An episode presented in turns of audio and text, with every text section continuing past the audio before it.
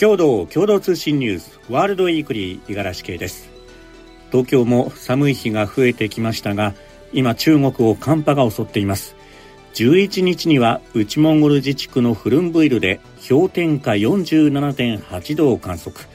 北京は雪が降り北京首都国際空港はおよそ500便がキャンセルになりました。そんな中北京市の地下鉄で事故がありました。このニュースからです。中国北京市の郊外で14日夜、地下鉄の車両の連結部分が外れる事故がありました。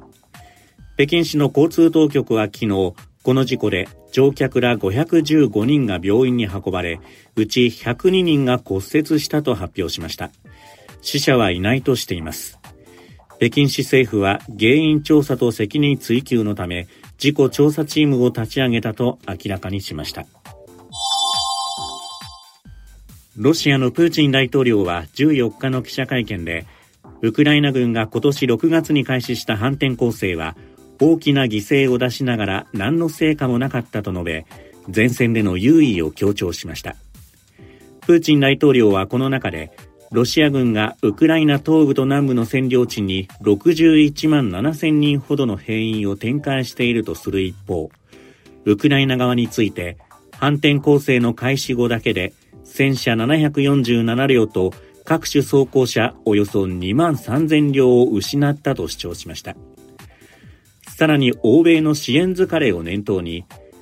ウクライナは自分で何も生産していない、他人からもらう金も尽きつつあると指摘し、ロシアの勝利に改めて自信を示しました。タイのセター首相は12日、首都バンコクで日本のメディアと会見し、日本の自動車メーカーが EV 電気自動車への移行を急がなければ大市場で取り残されると懸念を表明しました。大市場では中国メーカーの EV がシェアを拡大させていて日本に対して EV 化を急ぐよう注文をつけました。セター首相は会見でタイでの EV 生産に向け日本企業への税制優遇措置などを協議していると明らかにしました。イスラエルのネタニヤフ首相は12日、パレスチナとの共存を目指した過去の合意を拒否する立場を強調しました。一方、アメリカのバイデン大統領は、イスラエルが国際社会の支持を失い始めているとした上で、パレスチナ国家創設によるイスラエルとの二国家共存を受け入れるようネタニヤフ政権に求めました。パレスチナ自治区ガザの統治をめぐる両国の見解の相違があらわになった形です。ノーベル平和賞の授賞式が10日、ノルウェーの首都オスロで開かれ、今年の受賞者で刑務所に収監されているイランの女性人権活動家、ナルゲス・モハンマリさん51歳の双子の子供が代理でメダルを受け取りました。二人はモハンマリさんが寄せたメッセージを読み上げ、今後も抑圧的な体制との戦いは続くと宣言しました。最後に、アメリカ・ニューヨークの男性が宝くじで1000万ドル、日本円でおよそ14億5000万円を当てました。ここからがニュースなんです。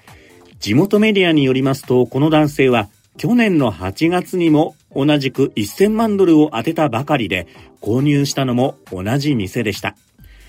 いずれも当選確率は350万人に1人程度で、販売した店員は考えられないと驚いた様子でした。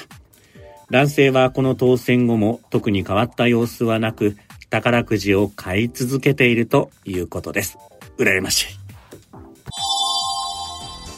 エンディングです。中国では氷点下47.8度を記録したそうですが、日本も寒い日ずいぶん増えてきましたね。体調を崩している方周りに増えています。